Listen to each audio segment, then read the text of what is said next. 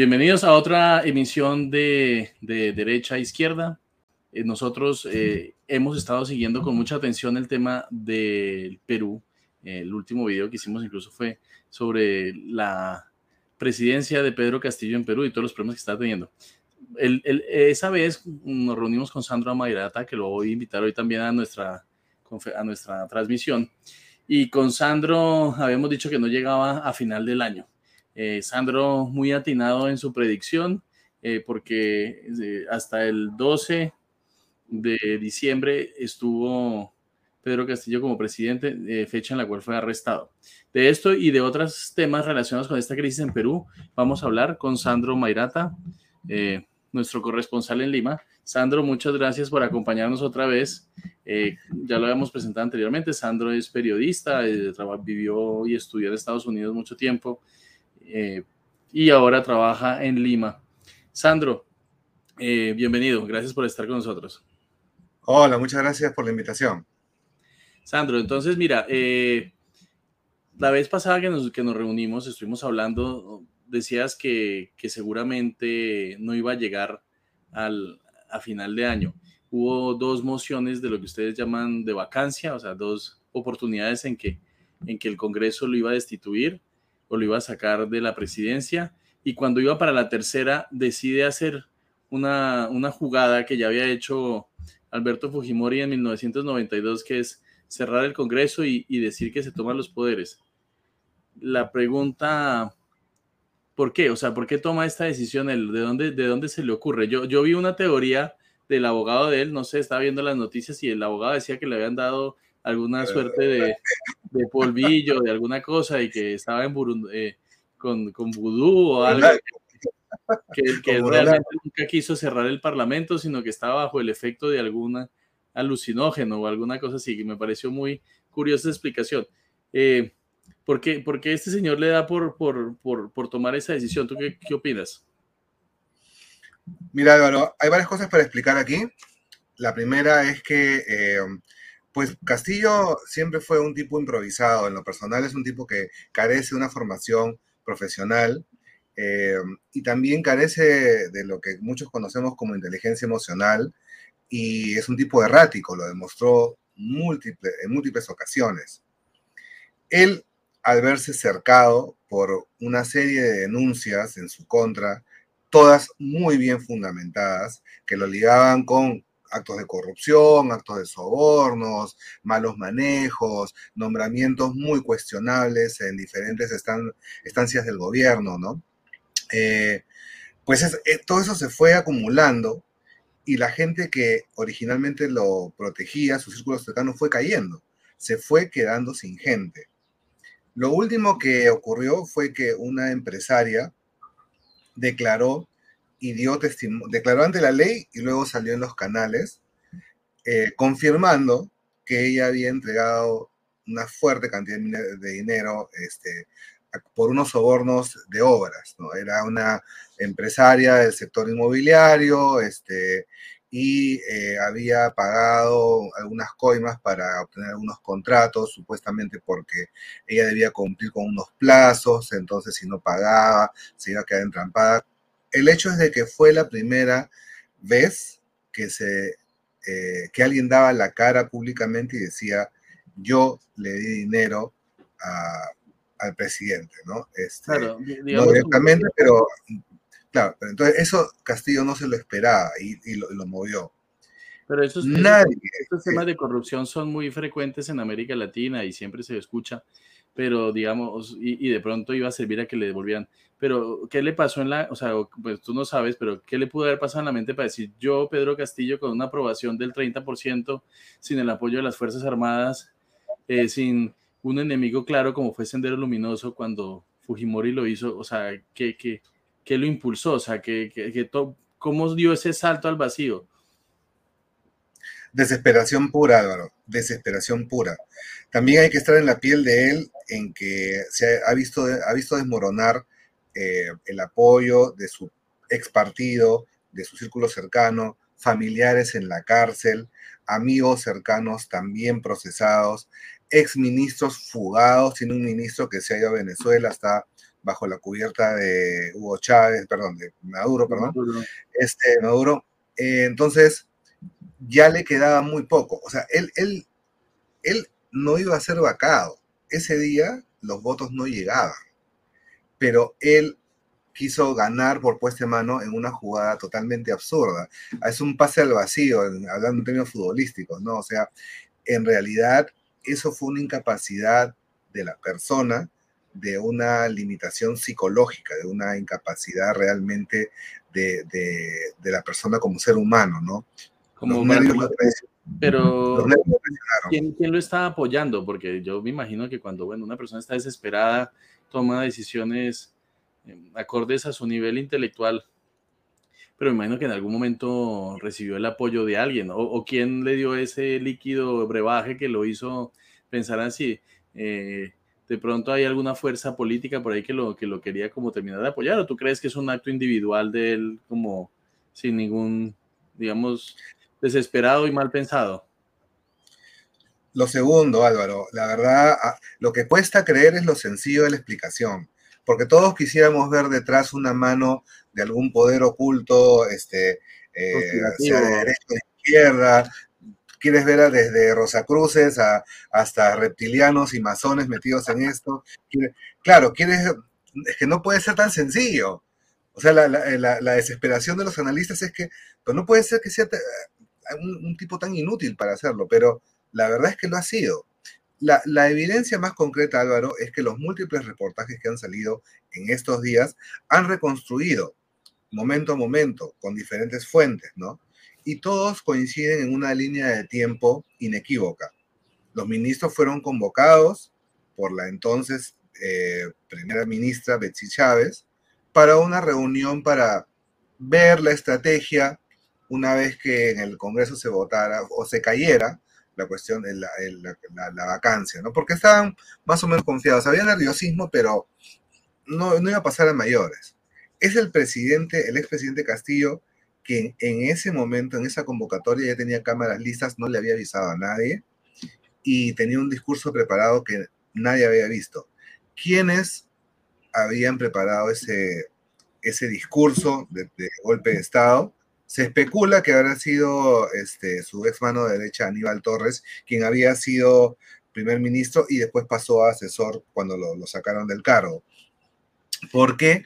porque en el fraseo, en la redacción de ese texto, pues hay formas, usos del lenguaje de Aníbal Torres en otros discursos. Entonces, y Castillo ni es un orador y menos sabe realmente redactar algo mínimamente coherente. Entonces, es, eso eh, se especula sobre la base de antecedentes que eh, su mano derecha, Aníbal Torres, quien había sido su premier, asesor y luego abogado personal, eh, ahora ya renunció creo al, tema, él habría redactado esto. Bueno, el, presidente saca este anuncio, el, Congreso se reúne de urgencia, deciden que lo deciden hacer la vacante y digamos la policía toma la decisión de ir a arrestarlo. Él sale como corriendo a la embajada de México, lo agarran antes de que se vaya a pedir asilo a México y después de pronto viene una, un movimiento social, ¿no? Una, una, serie de protestas. Estas protestas, eh, ¿quién está detrás de quiénes están protestando y qué, quiénes están detrás de esas protestas? Yo sé que en, en, Perú, no sé si la palabra terruco tiene un sentido peyorativo o no, pero yo he estado claro. que los terrucos están detrás de esto o, o, o es algún movimiento político en particular ¿Quién está, quién está moviendo, quién está defendiendo al presidente eh, en Perú? Hay varias cosas también para entender aquí. Primero, eh, el terrorismo como movimiento organizado militar eh, tuvo dos variantes, dos grupos terroristas en el Perú. Uno más poderoso que el otro. El más poderoso fue Sendero Luminoso, el segundo fue el Movimiento Revolucionario Tupac Amaru o MRTA. Ambos fueron aniquilados, fueron reducidos, fueron desaparecidos. Sin embargo, en el, eh, en el mapa del Perú hay una zona de eh, producción cocalera donde el narcotráfico está muy, muy enraizado, incluso que cuentan con el apoyo de la población, que se llama el Valle de los Ríos Apurímac en Imantaro. Es el popular Braem. Cuando uno lee el Braem, todo uno sabe, en la mente del peruano el Braem es la zona donde está el narcotráfico. lo que queda de Sendero Luminoso, lo que, que quedaría como elementos armados, pues funcionan como una especie de mm, ejército particular al servicio de los narcotraficantes. Siguen hablando de temas este, de toma del poder, siguen hablando eh, con algún discurso político, pero no tienen capacidad de convocatoria ni de llegada. Eso por un lado hay que aclarar de que Sendero Luminoso ya no existe, existe un, digamos, en el nivel de los 80s, 90s, existe un grupúsculo reducido al servicio de narcotráfico. Es una cosa. Lo que hay también, obviamente, el pensamiento radical, violentista, filoterrorista, como le gusta, nos gusta decir acá, sí existe y, de verdad este, es lamentable que así sea. Y se ha permeado en algunas organizaciones eh, de izquierda extrema, como el movimiento por la eh, democracia, derechos humanos, este, se llama, no recuerdo bien el, el eh, el acrónimo completo, Movadef. El Movadef es un movimiento que busca, movimiento por la amnistía y defensa de los derechos humanos, algo así, que busca en la práctica liberar a todos los terroristas, los terroristas comprobados. Hay unos que se les acusó de terrorismo y fueron liberados, el gobierno de Alejandro Toledo, y hay algunos que sí fueron terroristas comprobados y el Movadef lucha para que les den amnistía y salgan todos. El Movadef está infiltrado en muchas organizaciones de base, eh, hay mucho, hay unas facciones que, están eh, metidas en la, facción de profesores, lo que decimos el magisterio, ¿no? Eh, en algunos grupos de construcción civil, están ahí, algunos sindicatos este, están. Pero decir que la población masivamente está siendo manipulada, pues yo estoy en contra de eso, no, no lo veo por, por un motivo muy concreto. Tú, te eh, pregunto, allá, ¿las manifestaciones son masivas o son como más bien hechos aislados, muy violentos y por eso se vuelven mediáticos? ¿O realmente si hay un rechazo masivo de la población? Hay un, hay, un, este, hay un rechazo masivo de un grupo de población, será un 30% de la población. Eh, y, y, originalmente fueron en varias zonas del, del país, Ahora está muy focalizado en este momento, estamos al día 15, creo. Eh, me puedo estar equivocando de las manifestaciones. en la zona sur.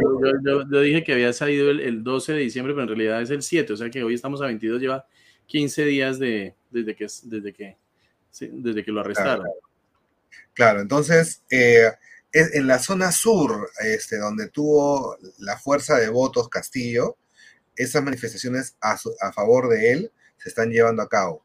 Yo no dudo que puede haber terroristas, pero pueden haber también narcotraficantes, también están metidos los, este, los madereros ilegales, los mineros ilegales. Hay todo un poco, porque también cuando, como dicen, cuando el gato se va de vacaciones, los ratones salen de parranda, ¿no? Hay mucha gente que está aprovechando el momento también para, para causar caos, ¿no? Eh, pero yo, pero la condena rápida de decir que todos los que están protestando son terroristas es un facilismo de la derecha más rancia que tenemos acá en el Perú, ¿no? Este, que cada vez que salen a protestar dicen terroristas. Te, te iba a preguntar eso, porque nosotros en, colombiano no existe la palabra terruco. ¿Terruco es sinónimo de terrorista o sinónimo de como revoltoso que probablemente podría llegar a ser terrorista? Terrorista, terrorista. Ah, terruco es terrorista. Claro, es lo más fácil de, la manera más fácil de descalificar a la gente, ¿no? Decir que este, este rojo. Lo que pasa es que en el, en el Perú, eh, ser comunista nos ha dejado un, trauma nacional, ¿no? A diferencia, por ejemplo, de Chile, ¿no? En Chile, la, misma Camila Vallejo es, perdón, es comunista. es comunista, pero nadie No, no, es, comunista, militante del Partido Comunista, pero nadie le diría terrorista, ¿no? acá en el Perú, la gente cuando dices comunista, como que les entra un temblor y ya asumen de que estás metido en cosas raras y que de todas maneras apoyas de que metan, de que metan bomba y maten gente, ¿no? Pero el lenguaje que estamos escuchando más violento, los que piden que metan balas, los piden que metan el, que entre el, ejército, que acaben con todos esos, con ese tipo de lenguaje, es de la derecha. O sea, los pro vida, los que defienden al niño por nacer, los que dicen que, hay, que el, amor de Cristo y todo lo demás, son los que piden que están matando a, peruanos. O sea, es, bien, bien grave el tema. Bueno, estamos viendo, digamos, que hay protestas. ¿Esas protestas tú crees que van a, llevar a más inestabilidad política o de alguna manera se van a ir apaciguando y, se va a quedar así y, va a poder llegar... Eh, Dina Baluarte al Boluarte va a poder llegar al, a, terminar su, mandato que va hasta el 2024 ahora que lo recortaron. Mira, eh, Dina se está beneficiando eh, mal que bien de las fiestas navideñas, ¿no? Eh, porque hasta hace unos días, si tú me preguntabas, yo te diría que ya estaba por caer. la acción de, su gobierno ha sido asesino. Sea, de verdad tienen mucha sangre en las manos y hay mucho por explicar. Pero, esta Dina es del, viene del mismo partido, ¿no? Viene de la misma formación y de la misma coalición política de Castillo. O, porque... Sí, sí, no.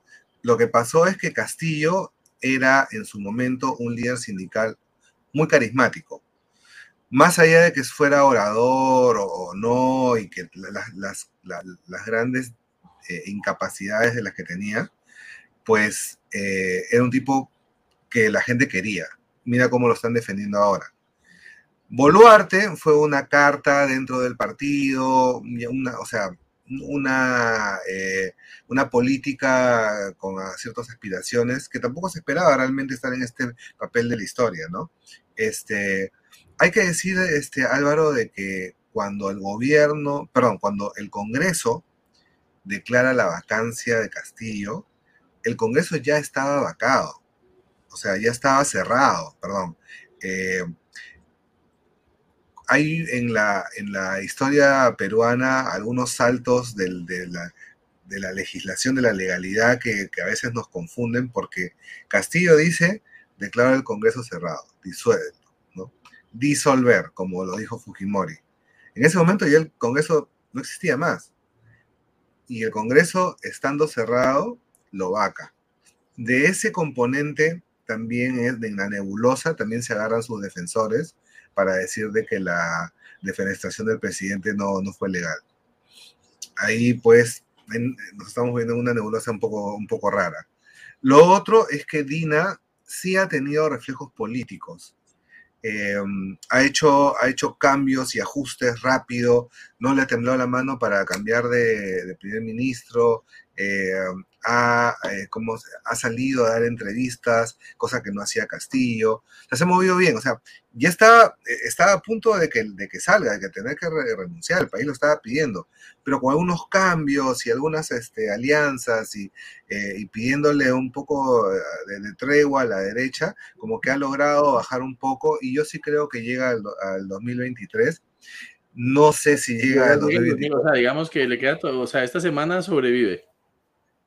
Yo creo que pasa el año nuevo, de todas maneras, pero yo no me atrevo a decir cuál es el pronóstico eh, a medio año, porque habrá que ver cómo se porta de presidenta, ¿no? Si resulta también otra ladrona como Castillo, pues ahí estamos en problemas y la gente se levanta de nuevo.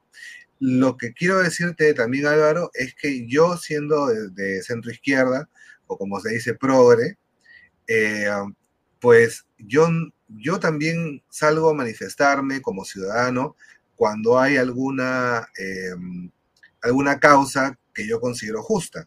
¿Tú pero, en este, pero en este caso, yo mismo me encuentro, soy un grupo en que no siento, no, no me identifico tampoco con lo que se está pidiendo, porque la agenda de los reclamos de estas manifestaciones son imposibles literalmente quieren, son una gente de cinco puntos, quieren que se vaya Dina.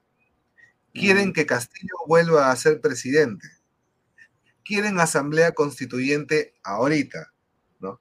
Quieren este, eh, que el Congreso cierre y quieren elecciones el 2023. Ninguna de las cinco es posible. Y es necio insistir en eso o nada. Entonces, ahí tiene que haber un manejo político muy sofisticado de parte de Dina y ahí va a tener que demostrar cómo hace que la gente entienda de que esto no es posible. Volviendo, digamos, como a, mi, a, a mis preguntas anteriores, o sea, tú sientes que esta discusión no se ha terminado, que las protestas van a seguir, que la inconformidad, digamos, de una parte importante de la población va a seguir generando más inestabilidad política en Perú? ¿Cuándo veremos un Perú donde un presidente termine su mandato? O sea, ¿cuándo, o, eso ya es como algo que no vamos a volver a ver? mira, seis presidentes en seis años, ¿no? Em, yo creo que ese tiempo va a volver, eh, pero en las elecciones del 2024. Ahorita, pues esto ya fue tiempo perdido. Y sí, creo que las protestas van a seguir, creo que en menor intensidad, pero ese descontento eh, está dando para todos los días hay protestas, no necesariamente en Lima. Lima, de alguna manera, está blindada a todo esto. Uno sale por las calles, va a centros comerciales, han inaugurado unas nuevas salas de cine muy bonitas en el centro comercial Arcomar. Hay, hay, hay cosas muy bacanes, pero tú sales y vas a las provincias y ahí están matando gente, ya vamos como casi 30 muertos. Entonces, la cosa es brava. El ejército patrullando las calles, es, es una situación que así nomás no, no se vive. Como la, la economía peruana, ¿cómo lleva tanta inestabilidad? Porque en Colombia, digamos, durante mucho tiempo Colombia era un fenómeno un poco extraño, donde el orden público pues era bastante deplorable, pero la economía siempre se mantuvo la economía peruana cómo está llevando toda esta inestabilidad y todas estas, pues todas estas protestas y, todo esto, porque los aeropuertos estuvieron cerrados mucho tiempo, bueno que las carreteras estuvieron cerradas. Eh, ¿cómo, ¿Cómo se está, cómo está afectando esto a la economía? Es una gran pregunta, Álvaro. Mira, eh, sabes, eh, um, hay un artículo que salió hace unos días en el Mercurio en que los chilenos se, rascaban la cabeza, ¿no? ¿Cómo hace Perú? Literalmente decía, ¿cómo es posible que Perú sobreviva? O sea, prácticamente la, prensa chilena se estaba preguntando cómo es posible que este, este pedazo de tierra siga existiendo como país, ¿no? ¿Cómo, es posible que en, esta, este pedazo de tierra haya un país? La respuesta es eh, realmente sencilla y compleja a la vez. Em, tenemos un Banco Central de Reserva que eh, mantiene la economía eh, estable eh, y los actores políticos se han dado cuenta de que podemos pelearnos, hacer todo lo que querramos, denunciarnos, meternos presos, incluso matarnos, si se puede hablar así, pero no toquen la, no toquen la caja. el bolsillo no se toca. Entonces, la estabilidad macroeconómica la han logrado mantener con esa independencia de la, del Banco Central peruano. Así es, así es. Tenemos un señor que debe ser el, tipo más importante del Perú, digamos, más valioso del Perú, que hay que tenerle una, hay que protegerlo, pues, ¿no? Este, con un campo magnético y, y que ese señor no lo debe tocar nadie, se llama eh, Julio Velarde, lleva años manejando la política monetaria del país, lleva años controlando los, los hipos inflacionarios, ¿no? Este, compra, vende, la, inyección de, de, dólares es muy fuerte y después el tipo es un genio. Este, y gracias a gente como él y su equipo, pues nos mantenemos a flote, aun cuando nos han bajado la calificación crediticia, ¿no? Este, ya, ya, ya Perú está en bonos basura, ya todas las calificadoras nos han degradado a una compañía estatal que se llama Petroperú, que es la empresa estatal encargada de los hidrocarburos, pues también ya le, le quitaron todo, ¿no? Entonces, este, Castillo dejó todo en ruinas porque colocó en puestos importantísimos a gente sin preparación. Para, antes de que me hagas otra pregunta, por, solamente el ministro que se fugó, Juan Silva, era un ministro, que el, el que está en Venezuela, Maduro, era un ministro de Transportes y Comunicaciones, un ministro cuya única calificación para el cargo había sido que era un era un chofer de combi, un chofer de buceta, como dicen ya, Ya con eso, con eso aprendió a, del sector. Ese, eso lo, lo, le daba calificación de ministro, ¿no? Porque él era chofer. Bueno, pues en Venezuela también eh, Maduro viene de ese mismo gremio. De hecho, es un gremio bastante complicado, el de los choferes de combi. En todas partes, yo digo que los choferes de combi, todos son hijos de la misma madre. En todas partes del mundo igual. Eh, ven, hablando un poco de, esa, de, estos gobiernos, eh, obviamente los gobiernos de la, izquierda más fuerte salieron a protestar, excepto Chile, que Chile no, no, no, se, ha, no, no se ha pronunciado a favor de, de, Castillo. Pero, por ejemplo, AMLO pues ha estado muy activo, incluso al, punto en que expulsaron al embajador de México en, Lima. Eh, ha mm. estado como recibió en asilo a la familia a la familia del presidente, a Lilia Paredes, su esposa y su hijo están asilados en México. Eh, en Colombia tenemos un presidente que le encanta pronunciarse sobre lo eterno y lo divino. Y, también se ha, pronunciado, digamos, a favor de Castillo. Yo creo que todos un poco asustados de que esto les podría suceder a ellos, porque todos tienen un pequeño tirano por dentro que algún día quisiera ser un dictador. Eh, ¿cómo, ¿Cómo se ha percibido esta intervención, digamos, por parte de, otros países latinoamericanos en, Perú? ¿O esto es más como un tema diplomático que no ha pasado a trascendencia? ¿O hay gente, digamos, que está diciendo que, que, que, se haga, digamos, que ha generado alguna enemistad por un lado y algunos apoyos por el otro? ¿Cómo, cómo, está, cómo se percibe eso o no tiene mayor influencia? Hay dos cosas que estás mencionando que, que son ahí mencionar. Eh, lo primero es que sí, ha caído muy antipática la retórica tanto de AMLO como de eh, Petro, ¿no? Ellos dos se están colocando, ellos mismos, no de solos, sin que nadie los empuje, en una posición de, izquierdistas folclóricos, sin, capacidad de analítica fría, de, de estadistas realmente, pues con, como, se, como decía, con cierta sofisticación. ¿Qué es lo que pasa en Chile? ¿no? Uno ve a Boris, uno ve a ese equipo, y te hablan de cifras, datos, y es como que todo muy concreto, muy, muy a la realidad. AMLO y Petro manejan un discurso añejo, un discurso este, muy florido, ¿no? que habla también de las nubes eh, en horizontes de pasado. Eh, sobre la base de esa de añoranzas de izquierda antigua, setentera, por así decirlo, es que manifiestan ese apoyo a, Castillo. Sin embargo, hay que anotar que el, em, el asilo concedido a la familia de Castillo es perfectamente legal y se ha cumplido con todos los requisitos para que esto se dé. ¿Cómo así? Perú es firmante de un tratado internacional por el cual los gobiernos eh, se, comprometen desde dos orillas, el gobierno territorial y el gobierno que eh, concede asilo.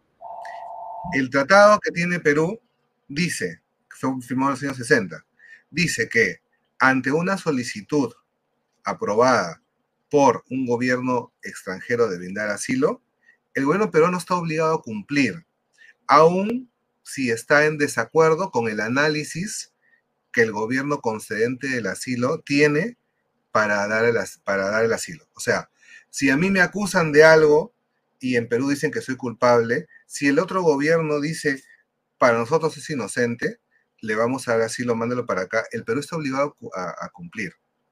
Es tal cual. Entonces, ahí no ha habido ninguna vulneración de ninguna soberanía. Alan García, que también salió con problemas legales de Perú, estuvo mucho tiempo asilado en Colombia. De hecho, Alan García pertenece al partido aprista y el fundador del APRA, eh, Víctor Raúl Aya de la Torre, también. estuvo cinco años asilado en la Embajada de Colombia acá en Lima y, ese, y esa circunstancia fue la que dio origen al, ¿cómo se llama? al tratado que, bajo el cual este, eh, la familia Castillo ha podido ir. el, tema de los acuerdos de asilo y todo, pues digamos, está bien, no, no, es, algo que hubiera podido escoger otro país para asilarse.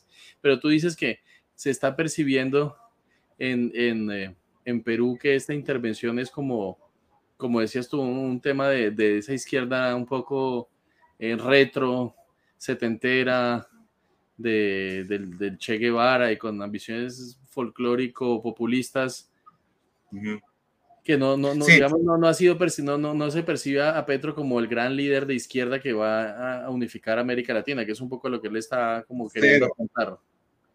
Cero, cero. Yo no he escuchado a un solo analista y en la calle también la gente siente como que una antipatía por esa retórica, porque apoyar a Castillo realmente es apoyar, eh, digamos, el, el, el, sinsentido máximo, ¿no?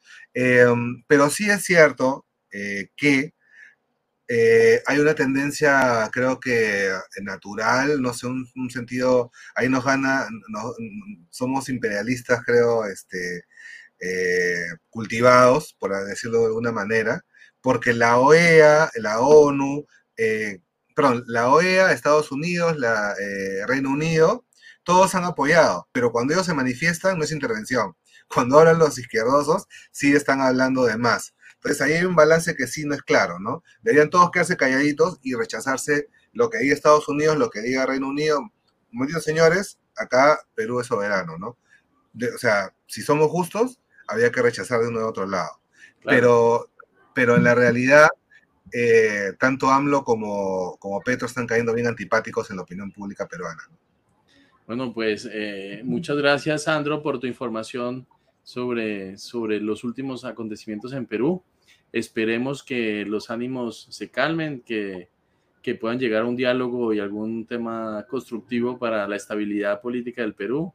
Ojalá que no se toque el Banco Central peruano que ha logrado, digamos, que, que, que, haya tanto debate político mientras se mantenga una estabilidad, digamos, económica, que en últimas es la que mantiene la estabilidad del país. Vamos a, a estar en contacto y vamos a seguir con, con, con estos estudios y análisis de la situación en Perú. Muchas gracias, Sandro. Muchas gracias a ti. Hasta una próxima oportunidad. Bueno, y a las personas que les interesen estos temas de análisis, eh, entrevistas relacionados con política colombiana y latinoamericana, eh, los invitamos a que se suscriban a nuestro canal. Nos pueden seguir en YouTube, nos pueden seguir también en podcast. Tenemos el podcast de derecha a izquierda lo pueden encontrar en diferentes plataformas como Apple Podcast, Chrome, eh, pues el de Google y otras plataformas donde pueden suscribirse y seguirnos.